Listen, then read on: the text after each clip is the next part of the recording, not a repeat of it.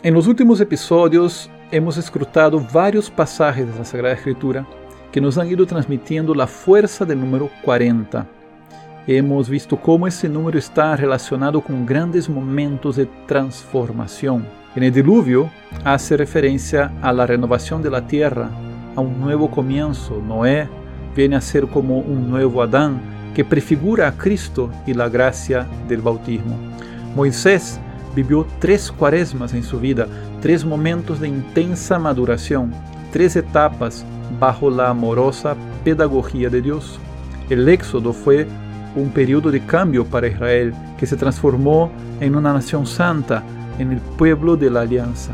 David reina 40 años, se transforma en la imagen del Mesías ideal e Israel se transforma en un reino poderoso. En tiempos de crisis, Elías peregrinó hacia el Oreb para buscar respuestas sobre su identidad y su misión profética. Por otro lado, la historia del profeta Jonás nos ha revelado que basta con solo un signo para que la fuerza de la palabra obre la conversión. Profundos misterios están relacionados al número 40 en el Antiguo Testamento y el Nuevo Testamento. ¿Qué nos puede revelar sobre el número 40? Hoy hablaremos de las dos grandes cuaresmas vividas por Jesús, el Mesías, el Hijo de Dios y Señor nuestro. Prepara tu Biblia y tu cuaderno de estudios. Yo soy Ricardo Braz y te doy la bienvenida a más un episodio de la cuaresma con la Biblia. Entrenamiento bíblico con Ricardo Braz. En la vida de Jesús encontramos dos grandes ciclos de 40 días. El primero comienza en el bautismo. El segundo comienza con la resurrección. El bautismo, sacramento que simboliza la muerte y resurrección del Señor en las aguas, abre la cuaresma, 40 días, de ayuno y oración en un desierto. La Pascua, el misterio de la histórica resurrección del Señor en el sepulcro, abre la cuaresma, 40 días, de apariciones del resucitado días de gozo y alabanza desde un jardín. La primera cuaresma del Mesías es un anuncio, la segunda una realización. La primera cuaresma del Mesías subraya su humanidad. Jesús se sujeta al hambre, al dolor, al cansancio. Jesús experimenta en su propia carne la fragilidad de los hijos de Adán. La segunda cuaresma del Mesías subraya su divinidad.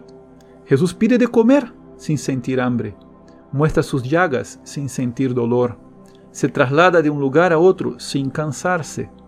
Jesús inaugura en su carne la incorruptibilidad de los hijos de la luz. La primera cuaresma del Mesías está marcada por el esfuerzo ascético, por el combate contra las tentaciones, por el acecho del demonio que trata de vencer al Hijo de Dios. La segunda cuaresma del Mesías es la coronación de su esfuerzo, el premio de su combate, la victoria sobre el demonio que ya no puede más desafiarlo. Dos cuaresmas, dos ciclos de transformaciones. ¿Cuáles serían esas dos transformaciones? Quisiera resumir las dos transformaciones vividas por Cristo en sus cuaresmas a través de un texto bíblico. Se trata de Filipenses 2, versículos del 5 al 11. Dice así, Cristo, siendo de condición divina, no retuvo ávidamente el ser igual a Dios, sino que se despojó de sí mismo, tomando condición de siervo, haciéndose semejante a los hombres y apareciendo en soporte como hombre. Y se humilló a sí mismo, obedeciendo hasta la muerte y muerte de cruz. He leído de Filipenses capítulo 2, versículos 5 al 8.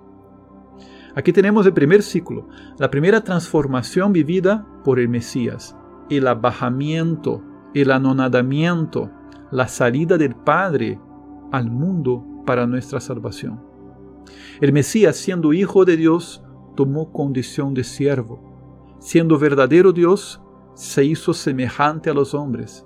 Siendo el Rey de la Gloria, se humilló a sí mismo. El Mesías, por amor al Padre Eterno, pasó por el mundo haciendo el bien, como dice Hechos de los Apóstoles capítulo 10, versículo 38. obedeciendo hasta la muerte y muerte de cruz los planes que el Padre en él se propuso de antemano para que fueran realizados en la plenitud de los tiempos. Efesios 1 de 9 al 10. En su primera cuaresma, era necesario que el Mesías fuese probado en todo igual que nosotros, excepto en el pecado. Hebreos 4:15. Porque la prueba del pecado correspondía al primer Adán, y la paga del pecado ha sido la muerte. Romanos 6:23. Pero al nuevo Adán le correspondió la muerte para pagar el rescate de Adán y de sus hijos. En su primera cuaresma, Cristo está en el desierto de la humanidad, de los hijos de Adán y de Caín, de los hijos de Lamec y de Noé, experimentando en su alma humana la fuerza de las tentaciones, trayendo al mundo las armas de Dios para poder resistir a las acechanzas del diablo. Efesios 5:11 enseñando a los hombres cómo empuñarlas con la doctrina sublime del Evangelio.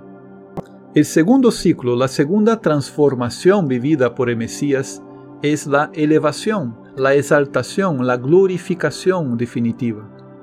Jesús se levantó de entre los muertos, volviendo al Padre como hombre celestial.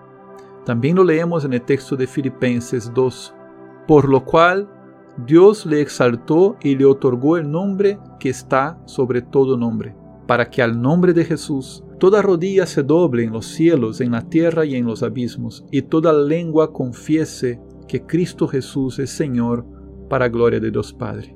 Filipenses 2, del 9 al 11.